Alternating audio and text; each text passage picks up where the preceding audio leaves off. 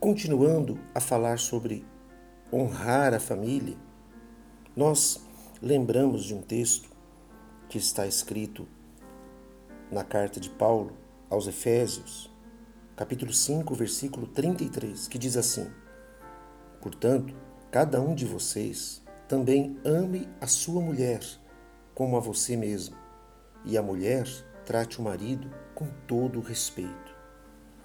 Interessante como Deus é maravilhoso e deixou tudo bem ajustado, tudo bem preparado para que cada um dos seus filhos compreenda o que ele deseja para nossas vidas. A nossa prioridade, em primeiro lugar, é Deus. Em segundo lugar, a família.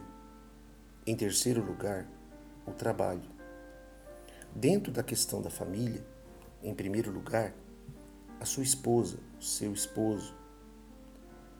Depois, os filhos.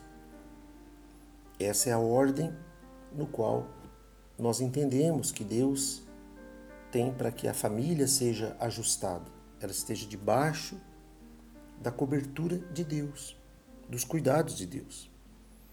E aqui nesse texto, especificamente, o apóstolo Paulo, inspirado pelo Espírito Santo, diz que cada um ame a sua mulher, deseja o melhor para ela, cuida, protege.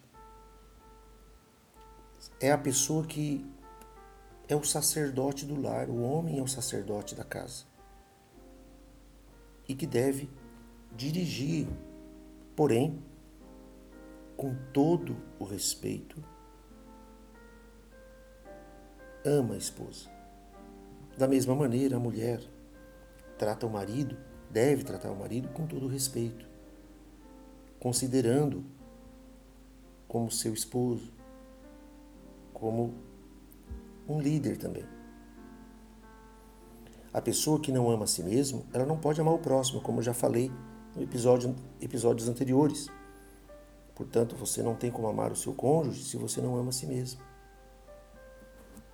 Respeitar, ter tolerância, ser fraterno, ser compreensivo, procurar ter empatia, procurar compreender as necessidades um do outro. Isso é fundamental para um relacionamento feliz.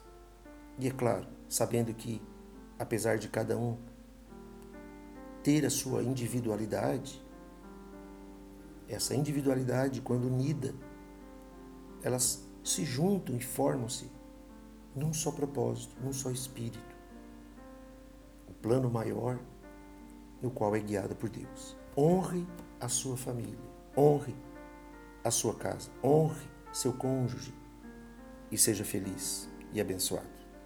Em nome de Jesus.